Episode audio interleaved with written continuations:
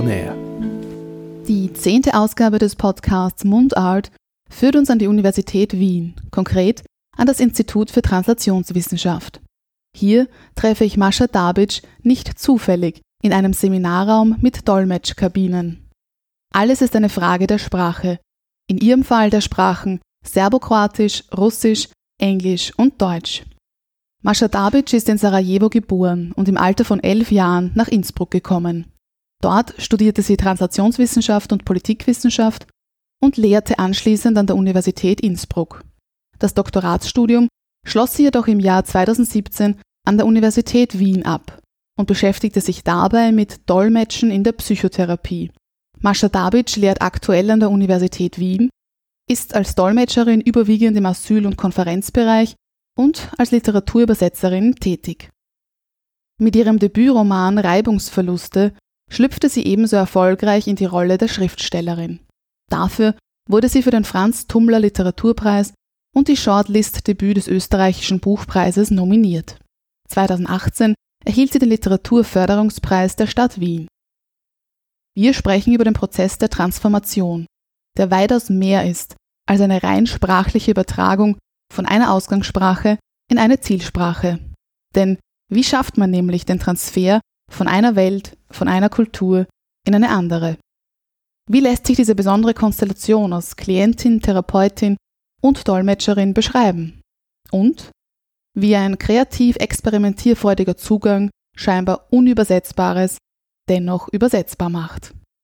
Dobro došli, dobro požalovat. Welcome Herzlich willkommen, Mascha Dabic.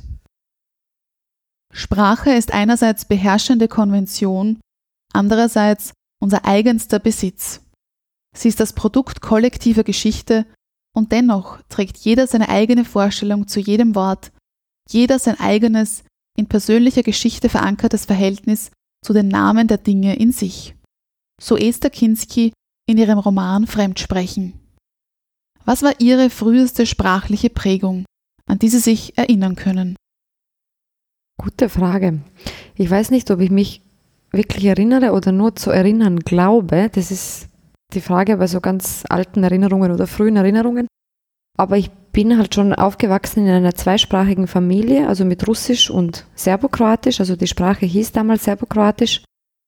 Und ich kann mich, also meine früheste Erinnerung an ein Gefühl von Fremdheit beim Sprechen oder so ein, ein Gefühl von Sprachskepsis war, wie ich einmal als Kind vor unserem Kleiderschrank gesessen bin, als wirklich ganz kleines Kind, und einfach das Wort Ormar gesagt habe. Also Ormar heißt auf Serbokroatisch Kleiderschrank. Und dann habe ich dieses Wort immer wieder wiederholt, Ormar, Ormar, Ormar, bis es mir so eigenartig vorgekommen ist, dass ich nicht mehr sicher war, ob das wirklich Ormar heißt oder ob ich das jetzt selber erfunden habe. Also das kann ich mich gut erinnern, dass ich dann so eine Phase hatte, wo ich an bestimmten Wörtern oder Namen dann fast schon gezweifelt habe, weil ich nicht mehr sicher war, ob ich die jetzt irgendwie verwechsle oder mir einbilde. Also so diese Verfremdung durch Wiederholung. Das ist jetzt das Erste, was mir so spontan einfällt. Ah ja, und dann fällt mir noch eine sprachliche Erinnerung ein, wo ich wahnsinnig frustriert war, dass ich ein Wort nicht gekannt habe und dadurch etwas für mich damals sehr Wichtiges verpasst habe. Und zwar bin ich mit meiner Mama mit dem Zug nach Moskau gefahren, also zu ihren Eltern. Und wir waren, ich weiß nicht, irgendwo im Zug zwischen Belgrad und Moskau, keine Ahnung. Und meine Mama hat auf Russisch aus dem Fenster gezeigt und hat immer wieder gesagt, Eist, Eist. Und ich habe einfach nicht darauf geachtet, was sie redet. Und dann hat sie später gesagt, ja, willst du nicht diesen Eist sehen? Und ich so, was ist Eist? Und dann hat sie gesagt, ja, Roda, also auf Serbokroatisch Roda, das heißt Storch. Und ich war, ich war echt total wütend, dass ich eben nur, weil ich dieses Wort nicht gekannt habe, dann mir diesen Storch habe entgehen lassen aus dem Fenster. Also das ist auch so eine frühe sprachliche Erinnerung, so dieses, was einem entgeht weil man es nicht rechtzeitig verstanden hat. Und auch nicht nachgefragt hat. Ja, eben, weil ich war irgendwie, ne. Also da war ich, weiß nicht, vielleicht war ich da vier Jahre alt oder so. Oder keine Ahnung. Und ab wann war es dann für Sie klar, dass die Welt der Sprachen genau ihre Welt ist, dass sie sich beruflich in genau diese Richtung orientieren möchten? Hm. Mm. Also ich habe mm, Sprachen einfach, also das waren meine Lieblingsfächer in der Schule irgendwie. Latein war mein absolutes Lieblingsfach und Latein war eben Übersetzen. Ich glaube, da begann meine Liebe zum Übersetzen, eigentlich mit Latein. Und dann als Teenagerin habe ich mal ein Buch gelesen von Javier Marias, einen Roman, Mein Herz so weiß, wo ein, ein Dolmetscher beschrieben wird, also das Leben eines Konferenzdolmetschers. Das hat mich irgendwie fasziniert. Und dann war irgendwie die Idee, dieses Konferenzdolmetschen studieren zu wollen, simultan dolmetschen. Ich habe das schon irgendwie sehr mystifiziert wahrscheinlich, das Simultandolmetschen. Und dann habe ich auch, ich weiß nicht, irgendwann habe ich von Ingeborg Bachmann auch gelesen, diese Erzählung simultan. Also irgendwie dieses Simultandolmetschen als Idee, dass das möglich ist, das wollte ich dann studieren. Aber ab wann das klar war, ist schwer zu sagen. Ich habe nie wirklich eine andere Idee gehabt. Also ich kann nicht sagen, ab wann ich gewusst habe, was ich studieren soll. Ich glaube, ich habe einfach nie eine Alternative dazu ge wirklich gehabt. Sie haben gerade den Begriff übersetzen erwähnt. Übersetzen und dolmetschen. Diese beiden Verben habe ich bestimmt auch schon oft synonym verwendet, also bedeutungsgleich verwendet. Aber bedeuten bzw. meinen die beiden Verben grundsätzlich dieselbe Tätigkeit? Das ist eigentlich eine philosophische Frage. Also jetzt rein von dem her, wie, wie der Begriff verwendet wird, meinen Sie nicht die gleiche Tätigkeit? Übersetzen ist eben die Übertragung von schriftlichen Texten von einer Sprache in die andere und Dolmetschen einfach der mündliche Vorgang. Ob das ein und dasselbe ist oder ob das das gleiche ist, darüber kann man natürlich lang reden. Also es ist schon irgendwo schon das gleiche. Also es ist einfach der Versuch, etwas zu verstehen und das, was man verstanden hat, wiederzugeben in einer anderen Sprache. Aber natürlich in der Ausführung ist das Übersetzen und Dolmetschen doch sehr unterschiedlich. Und deshalb hat es auch einen Sinn, das in der Ausbildung dann auch zu trennen. Also man hat ja Dolmetschkurse und Übersetzungskurse, zum Beispiel bei uns im Institut. Und das, das hat schon irgendwie einen Sinn, weil schriftliche Texte einfach andere Anforderungen mit sich bringen als mündliche Situationen also Gesprächssituationen oder Vortragssituationen. Wenn wir uns nun zuerst den Bereich des Dolmetschens, also die mündliche Übertragung von einer Ausgangssprache in eine Zielsprache, näher ansehen. Da unterscheidet man ja grundsätzlich zwischen Simultandolmetschen und Konsekutivdolmetschen. Simultandolmetschen bedeutet, wie der Name bereits sagt, ein fast zur gleichen Zeit stattfindender Übersetzungsprozess. Während Sie als Dolmetscherin das Gesagte verfolgen, produzieren sie auch beinahe gleichzeitig die Übersetzung davon. Beim Konsekutivdolmetschen hingegen wird das Gesagte proportioniert. Das heißt, im Anschluss an oder im Wechsel mit einem Redner bzw. einer Rednerin wird übersetzt. Welche Methode bevorzugen Sie persönlich und warum? Hm. Ich kann es nicht wirklich sagen. Ich kann nur sagen, was ich an welcher Methode mag. Also, aber es sind die Situationen so unterschiedlich, dass, dass ich das jetzt nicht so eindeutig beantworten kann. Ich kann nur sagen, beim Simultandolmetschen schätze ich vor allem in der Kabine, dass man eben so zurückgezogen ist in seiner Kabine und ein bisschen geschützt ist. Also ich, ich mag den Kabinenraum eigentlich ganz gern. Und beim Konsekutivdolmetschen ist man ein bisschen exponierter oder man ist eigentlich ziemlich exponiert normalerweise. Also man, man sitzt vor einem Publikum ich mag aber beim Konsekutivdolmetschen sehr gerne diese Notizentechnik. Also es, es gibt ja eine bestimmte Notizentechnik extra für Dolmetscher, die aber jeder Dolmetscher dann auch wieder individuell weiterentwickelt. Und die mag ich einfach, also dieses Erfinden von Symbolen und Abkürzungen. Das schätze ich eben am Konsekutivdolmetschen. Und dann bei Gesprächssituationen, wie zum Beispiel eben in der Psychotherapie, wo man in beide Richtungen dolmetscht, da schätze ich die natürliche Dynamik eines Gesprächs. Also äh, Gesprächssituationen sind weniger formalisiert oder ritualisiert im Vergleich zu Vorträgen. Also es, es hat wirklich alles was für sich. Ich kann nicht genau sagen, was ich am liebsten mag. Sie haben ja diese Notizenmethode erwähnt. Was kann man sich darunter vorstellen? Ist es eine Verknüpfung aus Text und Bild oder? Also es ist ein, ein System, das sich so ein bisschen ableitet aus, aus der Stenografie, also aus der Möglichkeit, Dinge kurz darzustellen. Aber es geht einfach darum, wie man möglichst übersprachlich notiert. Also man notiert das, was man gehört hat, wenn möglich mit Bildern, Symbolen, Pfeilen, Abkürzungen, sodass man dann beim Ablesen und dann beim Übertragen in, in die andere Sprache das Gedächtnis stützt mit den Notizen und auch eben entlastet. Also das heißt, wenn man viele übersprachliche Elemente hat, zum Beispiel so Smileys, um anzuzeigen, dass irgendwas positiv ist oder negativ oder ärgerlich oder besorgniserregend, das ist ganz gut für die Dolmetschsituation, weil man dann nicht so, so wirklich ein Wort übertragen muss, sondern einfach eine Idee. Also ich finde, dieses Notieren hilft auch beim Strukturieren vom Denken, also beim, beim, es hilft irgendwie dabei, das Wichtige vom Unwichtigen zu trennen. Sehr spannend, dass die Notizen ein ganz wesentlicher Teil davon sind. Serbokroatisch, Russisch, Englisch und Deutsch, das sind ihre Sprachen. Was ist das Verbindende dieser Sprachen und was trennt diese Sprachen, sofern man das pauschal zusammenfassen kann? Mm. Sind manche Sprachen einander ähnlicher? Ja klar, also Serbokroatisch, oder ich, ich muss wirklich an dieser Stelle vielleicht sagen, ich weiß, dass die Bezeichnung Serbokroatisch ein Anachronismus ist.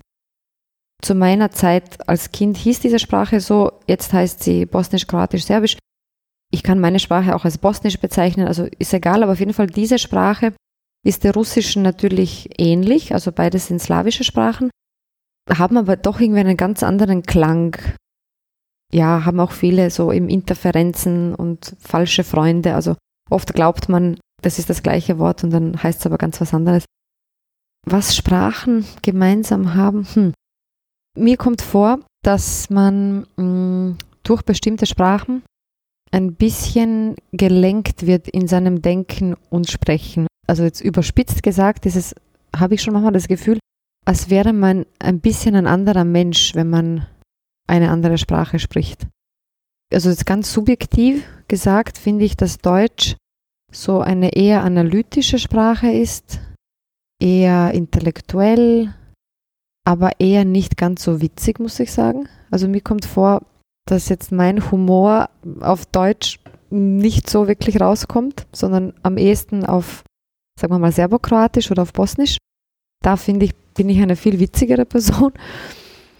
Russisch wiederum finde ich sehr gefühlvoll bis hin zu melancholisch. Ich meine, ich weiß, das, ist, das sind alles so ein bisschen Klischees, aber so tendenziell finde ich Russisch schon viel sinnlicher eigentlich als Deutsch. Und Englisch finde ich so unverbindlich, ein bisschen auch so easygoing. Also auf Englisch kann man irgendwie alles sagen und es kann auch nichts bedeuten. Aber Englisch ist sowas ein bisschen auch oberflächliches, aber im, im positiven Sinn auch. Also dass man, ja, dass man irgendwie so ganz schnell ganz viel nichts produzieren kann. Also auch so Sprechblasen. Und was mich jetzt noch besonders interessieren würde, kann man das Konzept Dialekt im Russischen oder im Serbokratischen mit dem österreichischen Dialektkonzept vergleichen? Da kann ich jetzt keine wirklich informierte Antwort geben, weil ich keine Sprachwissenschaftlerin bin und mich damit irgendwie nicht befasst habe. Ich kann nur sagen, dass Russisch sehr viel weniger regionale Unterschiede hat als, als zum Beispiel Deutsch. Also in, in Russisch ist, ist viel zentralisierter so als Sprache. Da gibt es irgendwie weniger Dialekte, ganz einfach. Es gibt dann so Akzente, also Menschen aus Zentralasien sprechen mit einem bestimmten Akzent, den man auch manchmal so zuordnen kann oder Georgier, Armenier haben manchmal einen bestimmten Akzent. Aber es ist nicht so mit Dialekten, also ich würde ich glaube, es ist nicht wie im Deutschen. Und bei Serbokroatisch oder beim früheren Serbokroatisch ist ja die Situation sowieso ganz äh, kompliziert, weil eben die Bezeichnungen so schwierig sind. Also jetzt was meine persönliche Sprache anbelangt, die war immer mehr oder weniger deckungsgleich mit der Schriftsprache. Also so wie ich gesprochen habe als Kind, das war mehr, also es war nicht so ein Unterschied in der Aussprache und verglichen mit dem Schriftlichen. Sie sind ja unter anderem auch als Schriftstellerin tätig. In Ihrem Roman Reibungsverluste beschreiben Sie den Alltag und die Erfahrungen einer Dolmetscherin namens Nora die in der Psychotherapie mit traumatisierten Flüchtlingen arbeitet. Nicht nur in literarischer Hinsicht haben sie sich mit dieser Thematik beschäftigt, sondern auch in ihrer Doktorarbeit. Was ändert sich denn durch diese spezielle Konstellation bestehend aus Klient, Therapeut und Dolmetscher? Es ist einfach ein spezifischer Kontext, mm, der eine, würde ich sagen, besondere Sorgfalt beim Übertragen mit sich bringt, also oder die Notwendigkeit nach einer besonderen Sorgfalt, weil in, in psychotherapeutischen Gesprächen für die Psychotherapeuten es auch wichtig ist zu wissen, wie jemand spricht, wie sich jemand ausdrückt. Und das ist ja normalerweise jetzt in vielen anderen Kontexten vielleicht nicht ganz so wichtig. Ja? Also in einem anderen Kontext kann es wichtig sein, einfach was jemand gesagt hat, also was die Information ist, aber nicht unbedingt die individuelle Sprechweise. Bei der Psychotherapie geht es aber eben sehr um, um, das, um den individuellen Ausdruck. Und da ist es wichtig für, für die Dolmetscherinnen, die darin arbeiten, ein Bewusstsein dafür zu haben, warum das wichtig ist, warum es auch wichtig ist, sich sehr zurückzuhalten und Missverständnisse nicht aufzuklären, sondern bestehen zu lassen. Und warum es auch wichtig ist, einfach auch diese, diese emotionalen, also was emotional mitschwingt in einer Psychotherapie, auch irgendwie damit umzugehen. Also irgendwas, einen Weg zu finden zwischen irgendwie Zurückhaltung und Teilhabe an dem Prozess, das immer wieder auszubalancieren. Ist es schwierig als Dolmetscherin, dass man sich dann vielleicht eher zwischen zwei Stühlen befindet oder ist es doch eher so, dass man sich selbst so als eine Art Brücke versteht, als Brücke zwischen Therapeut und Klient? Ja, Brücke ist eine gerne und oft verwendete Metapher für das Dolmetschen, was völlig gerechtfertigt ist. Ja, man sitzt sozusagen auf seinem eigenen Stuhl und die Problematik ist, wie man es schaffen soll, dass dieser eigene dritte Stuhl tatsächlich zwischen den beiden ist, im Sinne einer Äquidistanz. Also wie man es eben schafft, dass man nicht, nicht Partei ergreift. Ja? Also wie man es schafft, sich jetzt nicht so zu sehr instrumentalisieren zu lassen von der einen Seite, sondern eigentlich dem Sprechen verpflichtet zu bleiben, ja? also dem, dem sprachlichen Ausdruck.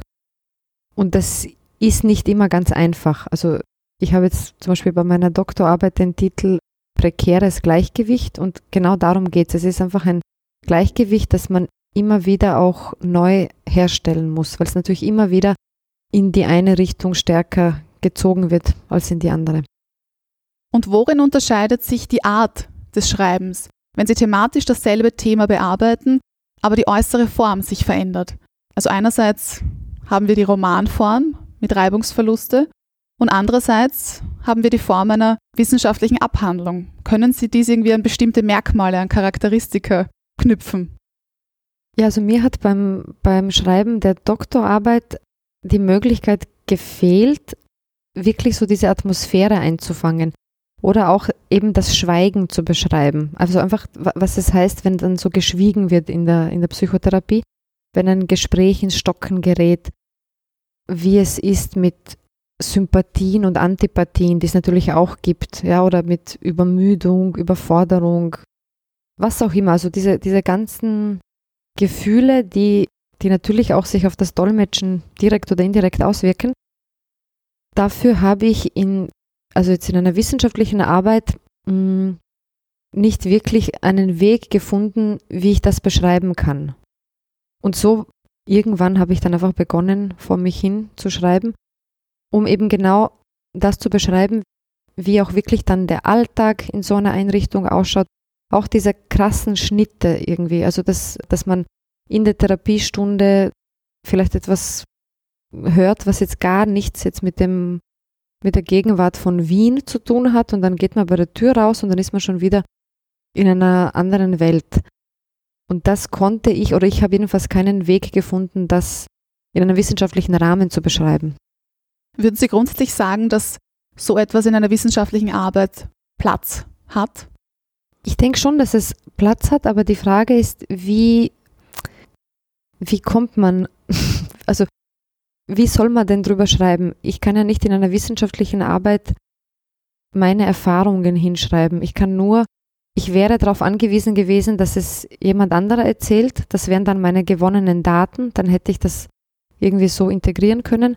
Aber das, was ich persönlich äh, so irgendwie gerne loswerden wollte, das, das in die Dissertation irgendwie hineinzupacken, natürlich indirekt schon. Also die, die Art, wie ich die Fragen formuliert habe, also meine, meine wissenschaftlichen Fragestellungen haben natürlich ganz direkt mit dem zu tun, was ich selbst als Dolmetscherin erlebt habe. Aber mir hat einfach die Literatur mehr Freiheit gegeben, um wirklich gewisse Nuancen auszudrücken, auch so gewisse Dinge, wo man dann auch überhaupt nicht mehr sagen kann, was ist jetzt richtig oder falsch, weil die Literatur diese Fragen nicht stellt, während die Wissenschaft natürlich schon quasi Ergebnisse fordert, auch zu Recht. Also äh, jedenfalls für mich war es einfach notwendig, dieses Thema auf diesen zwei verschiedenen Ebenen abzuhandeln. Aber das ist ungemein spannend, weil sie damit ein unterschiedliches Publikum erreichen und dadurch irgendwie auf zwei verschiedene Arten das Thema aufgearbeitet haben. Esther Kinski, die ebenso Übersetzerin und Autorin ist, schreibt, der Übersetzer ist Fremdsprecher zwischen zwei Sprachen, zwischen zwei Welten. Wem soll er es recht machen? Der Sprache selbst. Jetzt ist meine Frage an Sie, ist Dolmetschen ohne Reibungsverluste überhaupt möglich? Oder ist das vielmehr ein unerreichbares Ideal, an das man sich nur annähern kann? Sicherlich das Zweite. Also es ist immer ein, ein Ideal und eben man soll sich dem auch versuchen, möglichst anzunähern. Aber man, man muss auch sagen, dass Kommunikation grundsätzlich nie so ganz eindeutig ist, wie man es eben hofft. Also man, man will ja immer irgendwie verstanden werden, aber es kann ja auch innerhalb einer Sprache passieren, dass man eben doch nicht verstanden wird oder auch, dass man sich selbst nicht so ausdrücken kann, wie man gern möchte. Also auch beim Sprechen nähert man sich ja nur dem Ideal dessen an, was man zu sagen hat oder was man gerne sagen möchte. Also auch während ich jetzt hier mit Ihnen spreche, bleibe ich wahrscheinlich auch hinter meinem Ideal. Also wahrscheinlich schaffe ich es ja auch nicht, alles zu sagen und so zu verpacken, wie ich es gern hätte. Aber wie schafft man es dann doch, die Balance zwischen, ja, die Balance, wie soll ich sagen, die Balance zwischen gewisse Reibungsverluste in Kauf zu nehmen, aber dann doch, dass die Übersetzung gelingt, dass das Dolmetschen gelingt? Naja, indem man das, das Übersetzen und das Dolmetschen als einen auf jeden Fall wertvollen Versuch begreift. Also es ist trotzdem der Versuch, eben eine Brücke zu schlagen oder es ist der Versuch, jemandem anderen etwas zu vermitteln. Beispielsweise auch jetzt bei einer Romanübersetzung. Also ich habe jetzt einen umfangreichen Roman übersetzt in den letzten Monaten. Also über Sarajevo, über die Belagerung von Sarajevo. Und natürlich kommt da vieles vor, von dem ich einfach weiß, das kann in der Brisanz jetzt ein deutschsprachiger Leser, der irgendwie nicht so, der eben nicht aus Sarajevo kommt, der kann nicht wirklich verstehen, zum Beispiel, wie, wie gut gelungen ein Witz ist oder wie, wie schrecklich etwas ist, was da beschrieben wird. Also das, das ist mir schon klar, dass das äh, jetzt das deutschsprachige Publikum, das dann meine Übersetzung lesen wird, dass da natürlich vieles sozusagen verloren gehen wird, ja. Aber anstatt mich darauf zu konzentrieren, versuche ich mir halt zu sagen, auf der anderen Seite, es wird ein Versuch sein, sich darin einzulesen. Genauso wie wenn, wenn ich etwas lese, was aus dem Japanischen übersetzt ist, dann bin ich sicher, dass ich auch nicht mal einen annähernden Begriff von japanischer Literatur haben kann. Und trotzdem habe ich, also es ist halt ein Versuch für mich, dann etwas zu lesen aus Japan und zu versuchen zu verstehen, wie dort Geschichten erzählt werden, was für ein Duktus dort ist. Und, und das ist halt dann der Arbeit der Übersetzer und Übersetzerinnen zu verdanken, dass ich das kann.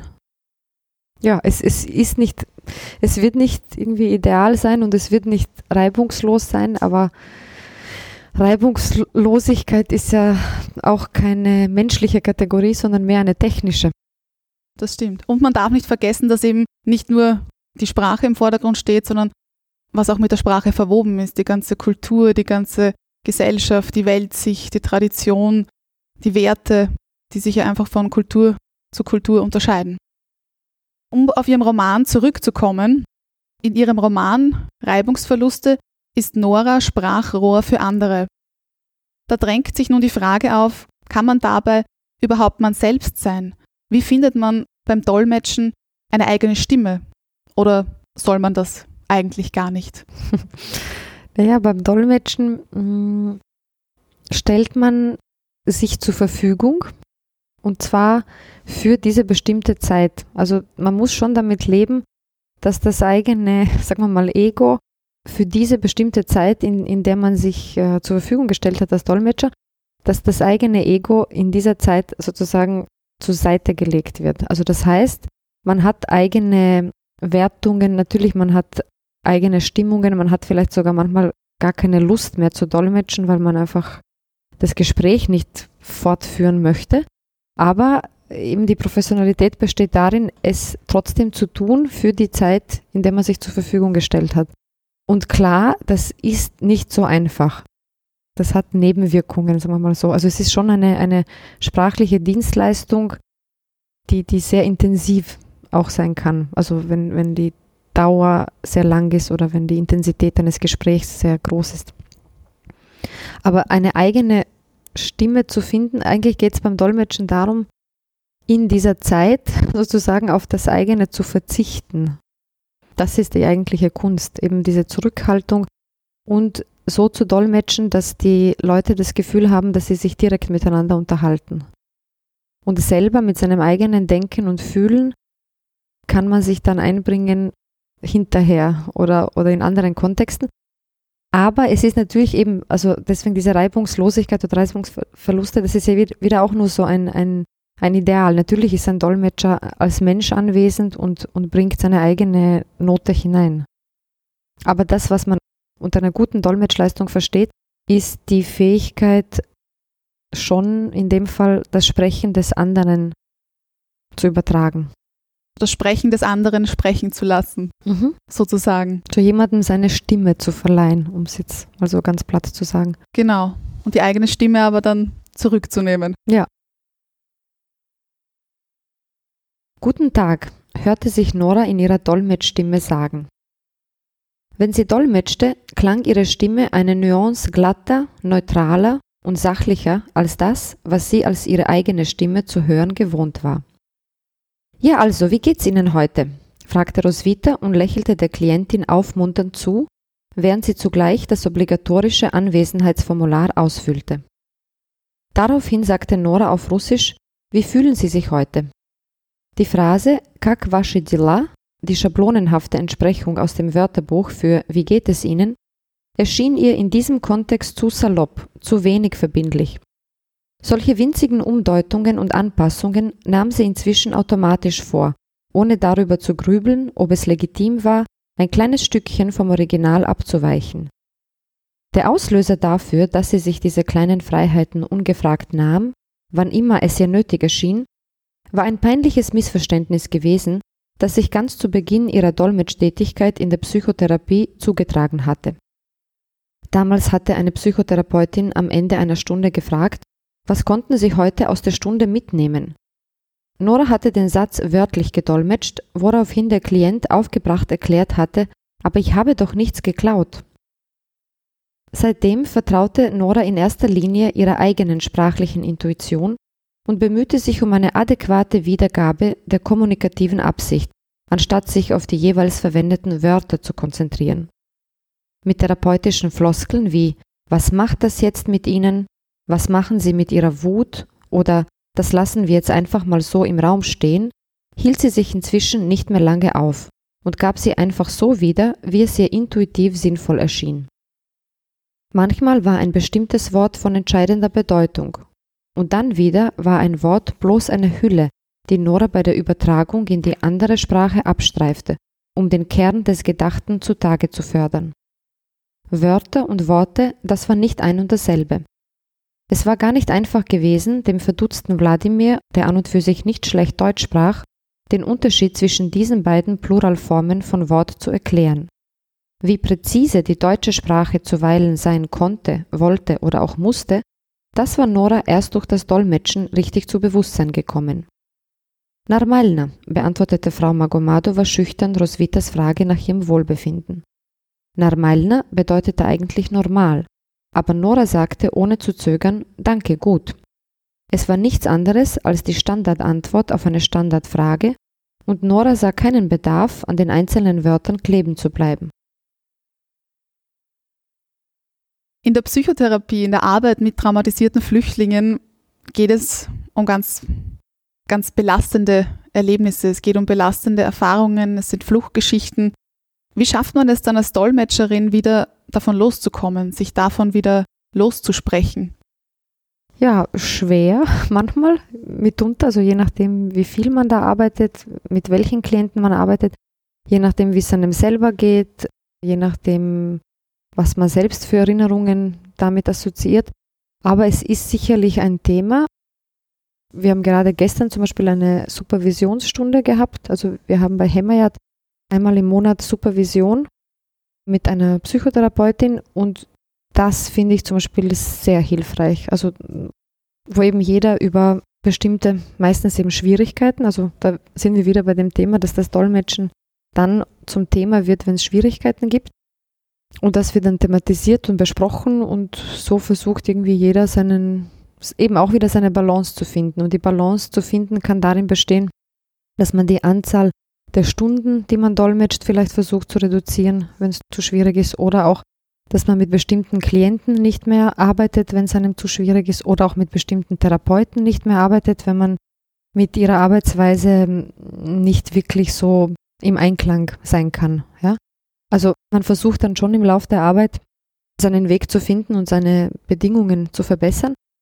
Und das Gute an, an der Psychotherapie ist, dass es ja wirklich so eine Kontinuität hat, also so eine langfristige Perspektive. Und im Rahmen dieser langfristigen Perspektive kann man schon seine Situation als Dolmetscher auch optimieren. Sie haben jetzt den Verein Hemmerjad erwähnt. Können Sie kurz darüber was erzählen? Ja, das ist ein, ein Verein, der psychotherapeutische Unterstützung für Kriegs- und Folterüberlebende anbietet, eben mit Hilfe von Dolmetschern. Ja, und da arbeite ich schon seit, glaube ich, über zwölf Jahren, aber eben auch immer mit, mit verschiedener Intensität. Also früher habe ich da viel gearbeitet, einfach viele Stunden pro Woche, bis ich dann irgendwann verstanden habe, eigentlich kann ich diese, also kann man wahrscheinlich allgemein diese Arbeit nicht in so einem Ausmaß machen. Und dann habe ich reduziert, dann habe ich irgendwann pausiert, dann bin ich wieder zurückgekommen. Aber ja, das ist eben der, der Verein, der genau diese Art von Psychotherapie anbietet, über die ich dann geschrieben habe. Also sowohl die Dissertation als auch den Roman. Von der eigenen schriftstellerischen Tätigkeit kommen wir nun zu weiteren Schriftstellerinnen aus dem Balkanraum. Sie haben nämlich auch mehrere Romane aus dem Serbokratischen ins Deutsche übersetzt. Zum Beispiel Superheldinnen von Barbie Markovic, jeder muss doch irgendwo sein von Dragan Velikic oder den Antiroman Die gemeinsame Asche von Slatko Pakovic. All diese Werke beschäftigen sich mit ähnlichen Themen, dem ehemaligen Jugoslawien, mit Migration. Es geht um Lebensgeschichten, Familiengeschichten, Fluchtgeschichten, über das Fremde, das Erinnern und Vergessen und von der Suche nach der eigenen Identität. Wie kann man sich diesen Prozess des Übersetzens vorstellen? Übersetzen, haben wir schon gesprochen, heißt jetzt eine schriftliche Übertragung im Unterschied zum Dolmetschen. Was sind da die ersten Schritte? Wie fängt man überhaupt einmal an? Naja, wie links oben auf der Seite und dann weiter bis rechts unten. Nein, aber man fängt an, indem man das Buch mal liest, würde ich sagen. Dann habe ich einen Tipp gehört, den ich immer sehr gerne auch verbreite unter Studenten einen Tipp von der russischen Übersetzerin Rosemarie Dietze, die bei einem Übersetzerseminar einen sehr guten Ratschlag gegeben hat, dass man beim Übersetzen eines Romans nicht schon auf der ersten Seite anfangen soll zu übersetzen, sondern nach einem Drittel des Textes ungefähr, so dass man den Anfang erst dann übersetzt, wenn man schon sehr gut im Stil des Autors drinnen ist. Und das stimmt schon, also das Übersetzen ist am Anfang oft ein Kraftakt, bis man mal so hineinfindet, vor allem wenn es ein umfangreicher Text ist. Da ist ja dann auch so die Hemmung, groß überhaupt anzufangen und man denkt sich, oh Gott, das wird nie fertig. Und wenn man dann mal besser drinnen ist, dann erst den Anfang zu übersetzen, das ist ein guter Ratschlag, der mir aber auch nicht immer gelungen ist, weil manchmal der Verlag genau vom Anfang eine Probeübersetzung haben möchte und dann ist man schon drinnen und dann fängt man halt so an. Aber eben wie man sich den Prozess vorstellt, ideal wäre es, aber eben wieder, da sind wir wieder bei den Idealen, Ideal wäre es, sich schön die Zeit nach Seiten einzuteilen und zu sagen, so und so viele Seiten pro Tag und dann habe ich noch so und so viel Zeit für Korrekturlesen und so weiter.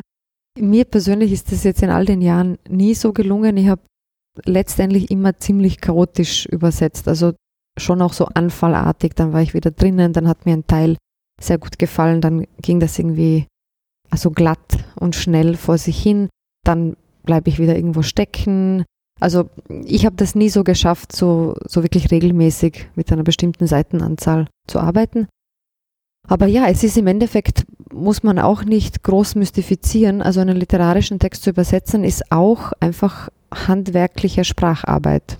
Aber auch mit, eben mit einem kreativen Anteil. Und wir haben schon darüber gesprochen, aber ich möchte nochmals nachhaken.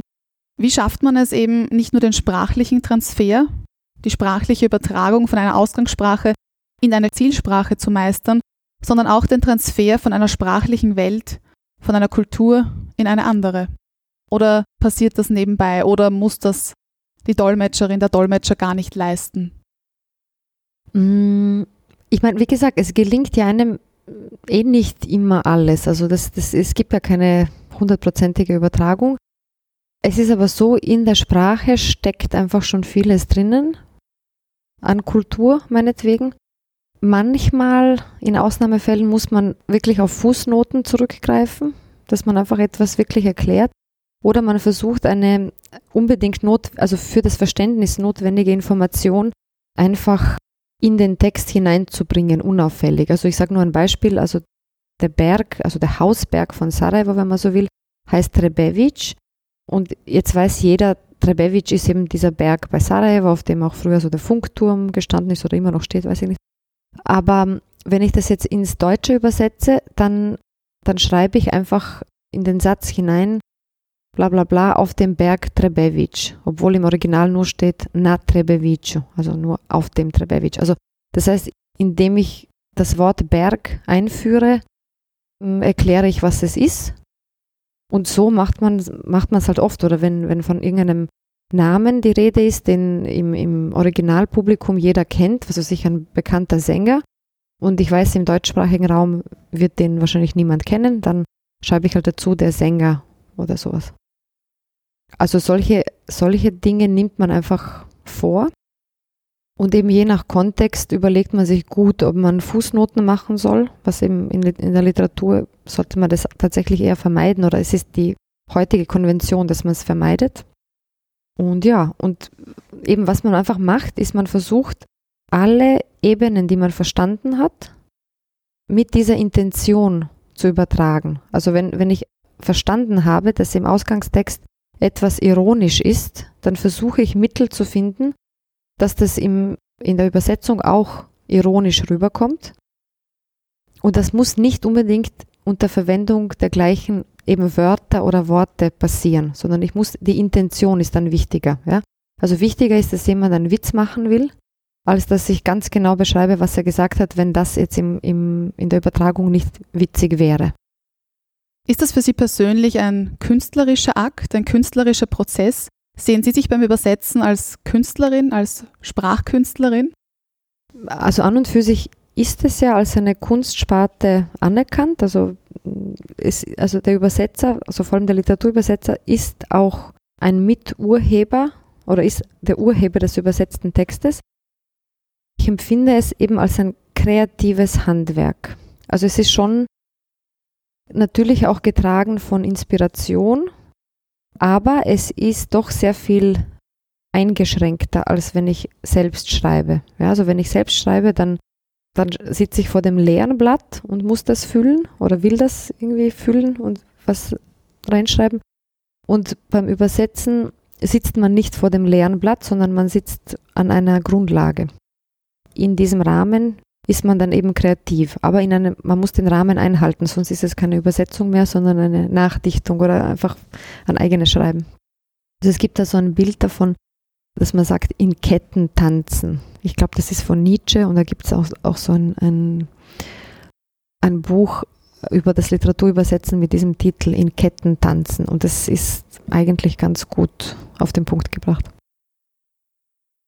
Esther Kinski beschreibt eine Übersetzung als Ergebnis eines persönlichen Dialogs mit der Fremde, ein Fremdsprechen des Originals. Wie würden Sie persönlich das Verhältnis zwischen Originaltext, Originalroman und Übersetzung beschreiben? Also wenn die Übersetzung gelungen ist oder gut oder korrekt ist, dann ist, ist die Übersetzung auf jeden Fall eine, eine Entsprechung des Originals. Also das heißt, der Leser der Übersetzung bekommt das, was der Leser des Originals potenziell auch bekommt, mehr oder weniger. Und zugleich ist natürlich jede Übersetzung eine Interpretation des Übersetzers. Also das heißt, man kann, also wenn man, das ist in der Unterrichtssituation immer so, so sichtbar und so spürbar, wenn jetzt eine ganze Gruppe einen Ausgangstext übersetzt, dann gibt es natürlich verschiedene Varianten.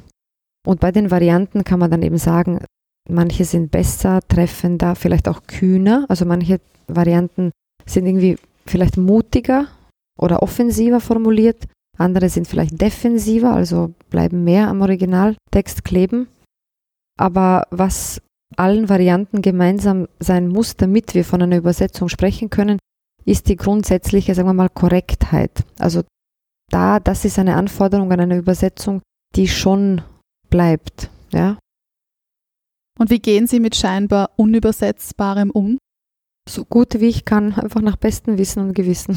Also das ist, ähm, wie gesagt, auch wieder eine, einfach ein Versuch. Kann man in solchen Fällen dann auch sich kreativ austoben, zum Beispiel sprachliche Neuschöpfungen kreieren? Ja, klar. Also das, das ist auch bekannt. Ich meine, bekannt sind die Übersetzungen von Dagobert Duck ins Deutsche, dass da viel sehr viele Neuschöpfungen, also oder auch Namen so nach, nachgeahmt wurden oder nachgedichtet. Also natürlich kann man das im Einzelnen machen. Und was macht diese Übersetzung mit Ihnen persönlich?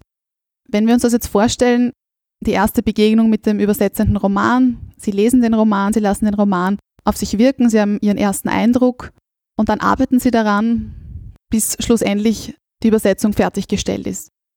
Wie verändert sich Ihr Blick auf das Original während des Prozesses. Wie ist das am Anfang? Wie ist das am Ende? Oder ist das ähnlich? Wenn ich ein Buch lese, von dem ich weiß, ich werde es jetzt dann übersetzen müssen oder übersetzen dürfen, wie auch immer, dann lese ich schon gleich mit, mit einem anderen Blick. Also ich überlege schon beim Lesen, oje, oje, wie soll ich das sagen? Ups, was, was, was mache ich dann mit dieser Stelle? Also es ist schon für mich am Anfang immer so eine Sorge im Raum, schaffe ich das, geht das, ähm, wie, wie soll man dieses ganze Lokale oder auch, ja, eben Humor, irgendwelche Sprachspiele. Also am Anfang erscheint es mir immer so ein bisschen als, als so eine Mission Impossible, aber dann, wenn man einfach reinkommt, dann, dann es eben. Wie gesagt, ich, ich bin immer dagegen, dass man das so übermäßig mystifiziert. Das ist einfach auch Spracharbeit, wie auch wenn man einen Fachtext übersetzt oder einen juristischen Text. Nur bei Literatur kommt eben die ganze Ästhetik dazu, der Lesegenuss, einfach ein stärkeres Berücksichtigen und ein sich einfühlen in den Stil. Es stellen sich einfach zusätzlich andere Fragen. Schlussendlich ist es aber eben das gute alte Übersetzen. Also im Endeffekt Satz für Satz, Gedanke für Gedanke und dann aber immer im Hinterkopf das, das gesamte Werk. Also natürlich beim, beim Übersetzen eines Romans muss man als Übersetzer, also man übersetzt nicht irgendwie eine Seite nach der anderen, sondern die Handlung und, und es muss in sich dann wieder stimmig sein. Es muss sich als ein Gesamtwerk lesen. Und verspüren Sie beim Übersetzen, wie soll ich es beschreiben, so, hm, so eine Art, ja, Verpflichtung, gegenüber dem Original, gegenüber dem Autor, der Autorin oder vielleicht sogar eine Verpflichtung gegenüber den Leserinnen? Beides. Also es ist eben eine, eine Verpflichtung gegenüber allen Beteiligten dieses kommunikativen Prozesses. Und was bei, Literatur dazu kommt, was eben in anderen Kontexten nicht der Fall ist, ist das Lektorat. Und ein Lektorat ist wirklich nochmal ein anderer Blick auf den Text. Da habe ich auch irgendwie Zeit gebraucht, um um mich einfach daran zu gewöhnen, dass dann plötzlich jemand anderer noch einmal meine Übersetzung unter einem doch anderen Gesichtspunkt liest als ich.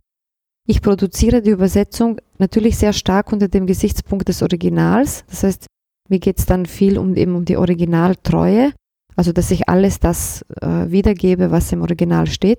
Und für einen Lektor, wenn er die, die Ausgangssprache nicht spricht, ist das Original an sich jetzt nicht so ein Argument, sondern wie wirkt das im Deutschen?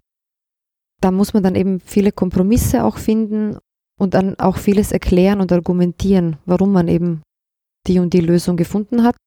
Ja, auch wieder ein Balanceakt zwischen, zwischen den Stühlen meinetwegen, aber letztlich doch auf, auf seinem Stuhl sitzend und, und versuchend eben nach bestem Wissen und Gewissen das meiste einfach herauszuholen, das was geht. Wir haben nun sehr viel über Ihre facettenreichen beruflichen Lebenswelten gesprochen. Nun würde mich auch interessieren, wie Mascha Dabic privat klingt. Welche Sprachen dominieren in welchen Situationen? Ich glaube, ich führe wahrscheinlich schon einen, einen mehrsprachigen Alltag, was mir gar nicht so bewusst ist, aber ich spreche zum Beispiel mit meinen Schwestern meistens Deutsch, was eigentlich ein bisschen absurd ist, weil wir könnten eigentlich auch Serbokroatisch sprechen, aber wir haben dann schon als Kinder in der Schule eigentlich auf Deutsch geswitcht. Ich spreche mit meiner russischen Mutter Serbokroatisch, weil sie sehr gut Serbokroatisch gelernt hat. Ja, ich spreche, weiß nicht, ich habe irgendwie italienische Freunde, mit denen ich dann italienische Sätze einfließen lasse oder türkische, wo ich mein, bisschen Volkshochschul-Türkisch irgendwie versuche anzubringen. Ja, Englisch sowieso, auch immer wieder mit, mit Leuten, die halt ganz von woanders herkommen. Ich weiß nicht, ich habe mich da selber nie so ganz beobachtet. Ich weiß gar nicht, wie ich spreche, aber einfach mehrsprachig oder auch beim, was weiß ich, schriftlich. Also dieses, was ich so an, an WhatsApp oder SMS verschicke, das ist eigentlich immer mehrsprachig. Und in welcher Sprache fühlen Sie sich am meisten zu Hause? Wahrscheinlich in dem Mix im Endeffekt. Also ich mag es gern, wenn ich mit meiner, zum Beispiel eine sehr gute Freundin von mir ist aus Bosnien, also Asra, und sie ist aber in Südtirol aufgewachsen, spricht also Italienisch und mit ihr, aber wir haben uns kennengelernt in Innsbruck, wo wir eben beide gemeinsam studiert haben. Und mit ihr spreche ich zum Beispiel auf Serbokroatisch, aber dann auch auf Deutsch und mit, immer mit italienischen Einsprengseln. Und ich fühle mich wohl, wenn ich eigentlich mehrere Sprachen gleichzeitig mit jemandem sprechen kann. Das ist für mich wahrscheinlich am angenehmsten. Im Endeffekt bin ich höchstwahrscheinlich auf Serbokroatisch mir selber am nächsten. Das glaube ich schon. Das heißt, Sie fühlen sich jetzt etwas unangenehm, weil wir nur auf Deutsch kommunizieren. Möglicherweise, ja. das tut nicht mir leid. Nein, nicht unangenehm, aber ja, irgendwie unter meinem Potenzial. Oder wie gesagt, ich habe es eh versucht zu erklären, aber mir kommt immer vor, Deutsch zwingt mich ein bisschen zum Klugscheißen, wenn ich jetzt ganz ehrlich bin. Also ich fühle mich selber auf Deutsch immer so ein bisschen als Klugscheißerin. Das nervt mich dann selber. Verwenden Sie selbst auch Dialektwörter oder zum Beispiel Wiener Dialekt? Ah, ich habe als Teenagerin extrem gut den Tiroler Dialekt beherrscht. Also wirklich zum zum Gaudium meiner Schwestern. Also ich habe eigentlich daheim mit ihnen total im Dialekt gesprochen und kann das leider nicht mehr. Also das, das ist mir irgendwie abhanden gekommen. Ich, ich könnte jetzt nicht mehr so Dialekt sprechen, wie ich es konnte, als ich noch eben zur Schule gegangen bin in Innsbruck, obwohl ich in der Schule selbst wiederum immer nur Hochdeutsch gesprochen habe. Also das habe ich irgendwie mir nicht anmerken lassen, dass ich eigentlich den Dialekt auch beherrsche. Der ist mir aber irgendwie abhanden gekommen. Und anscheinend habe ich jetzt einen stärkeren Wiener Einschlag, wobei mein Deutsch immer so ist, dass die Leute eigentlich nicht mich wirklich lokal zuordnen können. Also ich höre in Wien manchmal, dass ich tirolerisch klinge, in Tirol höre ich, dass ich wienerisch klinge oder deutsch, also so überhaupt bundesdeutsch. Wahrscheinlich bin ich da irgendwie anpassungsfähig oder passe mich automatisch an. Und können Sie grundsätzlich eine Veränderung ihres eigenen Sprachgebrauchs im Verlauf ihres Lebens feststellen? Also grundlegende Veränderungen, Einschnitte? Naja, klar, also das war eben 92 sozusagen Deutsch überhaupt zu lernen in der Schule. Ich merke einfach, dass Sprachen irgendwie so fluktuieren. Also wenn ich zum Beispiel irgendwie in der Situation bin, dass ich länger ganz viel Englisch spreche, dann wird mir auf Englisch auf einmal näher also äh, eben, ich glaube, Sprachen kommen einem näher und entfernen sich wieder. Und eben was meine Sprache serbokratisch anbelangt, das ist sicher auch eine Zeit lang irgendwie unter, untergetaucht gewesen. Und durch das literarische Übersetzen eigentlich auch wieder hochgekommen oder, oder auch dann wieder durch die Kontakte. Also ich habe diese Sprache irgendwie wiedergefunden im Endeffekt. Zum Schluss möchte ich noch ansprechen, Sie haben an der Universität Innsbruck gelehrt und Sie lehren aktuell noch an der Universität Wien. Können Sie da einen Unterschied feststellen zwischen Ihrem eigenen Sprachgebrauch und aber auch dem Sprachgebrauch der Studierenden? Meine Studierenden kommen größtenteils eigentlich aus Russland oder aus ehemaligen Sowjetunion. Ich habe eigentlich nur ganz wenige so wirklich österreichische Studierende. Das sind eigentlich mehr die Ausnahme. Ganz viel geht es auch ums Deutsche. Also ich unterrichte zwar Russisch, Deutsch, Dolmetschen, aber da geht es wirklich sehr viel um das, um die Möglichkeiten des Deutschen im Endeffekt. Aber natürlich eben vor dem Hintergrund äh, der Entsprechungen aus dem Russischen. Und wie soll ich sagen, Sprachgebrauch. Hm. Woran denken Sie da? Vielleicht können Sie die Frage ein bisschen äh, spezifizieren. In meiner Doktorarbeit beschäftige ich mich nämlich mit dem Sprachgebrauch, mit der Sprachverwendung von Studierenden an Universitäten. Ah, wo tolles Thema. Da können Sie aber auch einen Roman drüber schreiben. Vielleicht ist das ein Anreiz. Ja, ja, absolut. Und da beschäftige ich mich vor allem mit der Frage, wie sprechen Studierende an der Universität und zwar zwischen diesem Dialektstandard-Kontinuum der deutschen Sprache. Das ist schon ein Thema. Beim Dolmetschen ist das Thema, also Akzent ist ein, ein Punkt und Dialekt. Und das sind so, ich meine, in, in dem Fall sind es ja verwandte Themen fast. Und das wird schon thematisiert. Also wir haben eben in Tirol natürlich mit diesem doch sehr starken Tiroler Dialekt, das hat mich auch, glaube ich, betroffen, als ich begonnen habe zu studieren. Da habe ich, glaube ich, auch noch irgendwie stärker dialektal gesprochen. Also beim Dolmetschen geht es darum, zumindest zu lernen, diese Hochsprache zu beherrschen. Ich bin aber persönlich wirklich gegen die Fetischisierung dieser Hochsprache. Ich meine, das ist schön und gut, dass es sie gibt, aber das, äh, es ist schon auch, denke ich mir, jedem ein bisschen eine Mundart auch zumutbar. Also auch in jedem Kontext. Also ich, ich finde nicht, dass jetzt jeder wie ein Radiosprecher aus Deutschland klingen muss. Aber klar, man arbeitet dran. Also man, das ist schon eine Rückmeldung, die Studierende dann bekommen, wenn's, wenn sie jetzt in der Dolmetschkabine etwas produzieren. Also wir verwenden da diesen Ausdruck produzieren, also eine Dolmetschleistung produzieren, die zu dialektal ist oder zu umgangssprachlich in gewissen Elementen, dann wird ihnen das rückgemeldet. Das, ist, das heißt, es wird schon der Versuch gemacht, diese Elemente sozusagen auszumerzen oder mit Hochsprachlichen zu ersetzen. Also das ist Teil des Dolmetschtrainings.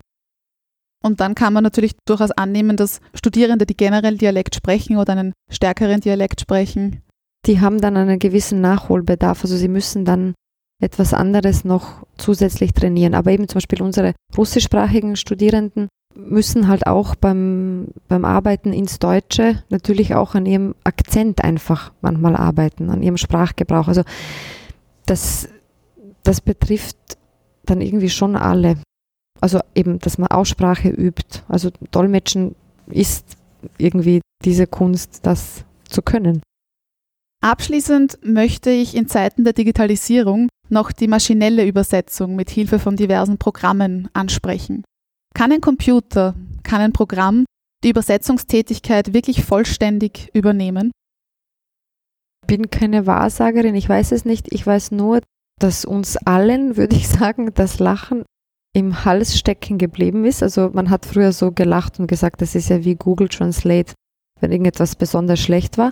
Inzwischen ist das nicht mehr zum Lachen. Also DeepL zum Beispiel, dieses Programm ist einfach wahnsinnig gut. Also was, was da zwischen Englisch und Deutsch produziert wird von der Maschine, allerdings mit Rückgriff auf eben Humanübersetzungen. Ich meine, es ist schlimm, dass wir schon das Wort Humanübersetzung haben. Das ist schon irgendwie Science-Fiction-artig. Also dieses Programm zum Beispiel funktioniert einfach wahnsinnig gut. Und natürlich stellt sich, also stellt uns das als Berufsstand vor die Frage, wie es dann weitergeht mit dem Übersetzen.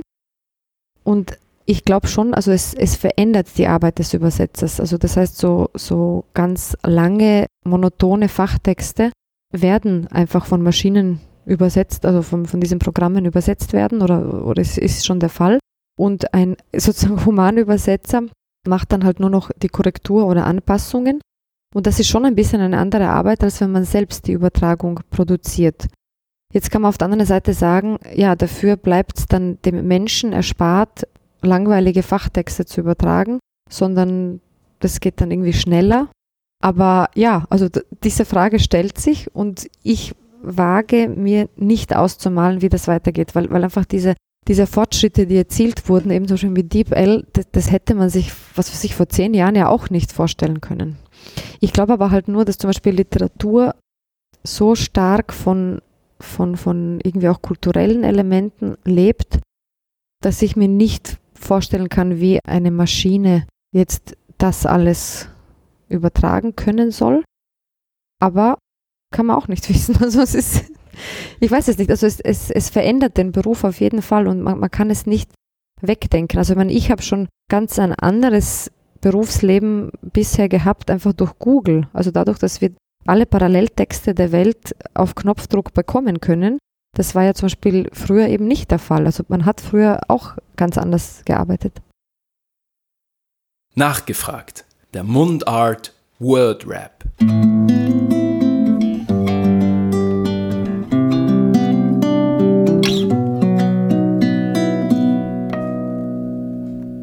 Wenn ich mich an meinen ersten Einsatz als Dolmetscherin bzw. an meinen ersten Auftrag als Übersetzerin erinnere, Übersetzung war kein Auftrag, sondern das war eine Eigeninitiative. Das war von Barbie Markovic der Roman Ausgehen äh, mit diesem Thomas Bernhard-Stil. Und erster Dolmetschauftrag waren, es war eine Delegation aus Usbekistan und sie haben sich Umspannwerke in Österreich angeschaut.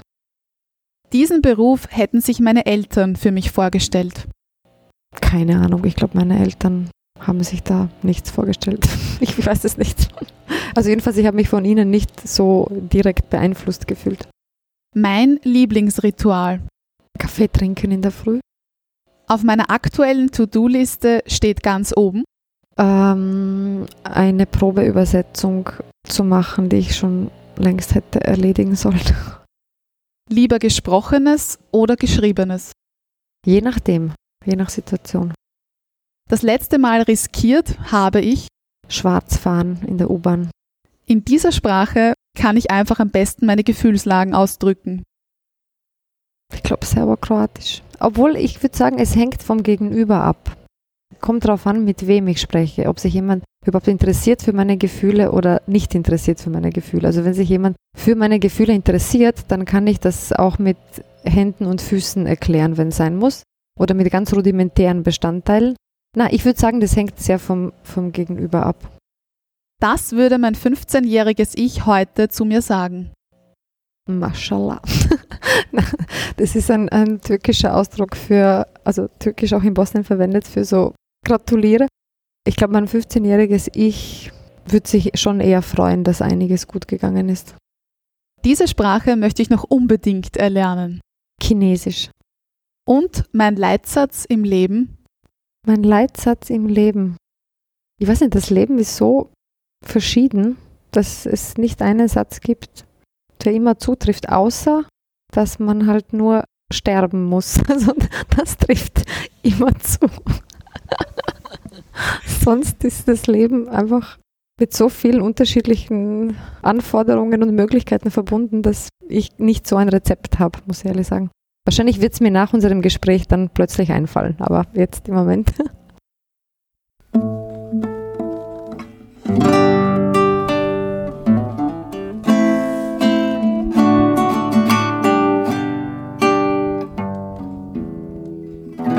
Mundart, der Podcast für Sprachkünstler.